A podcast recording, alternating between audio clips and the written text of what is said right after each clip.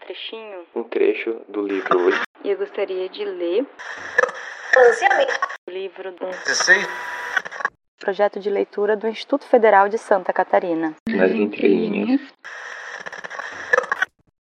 Hoje eu gostaria de ler um poema da autora Jared Arraes, Saí para a varanda, aos 14 graus, da tarde, sem blusas.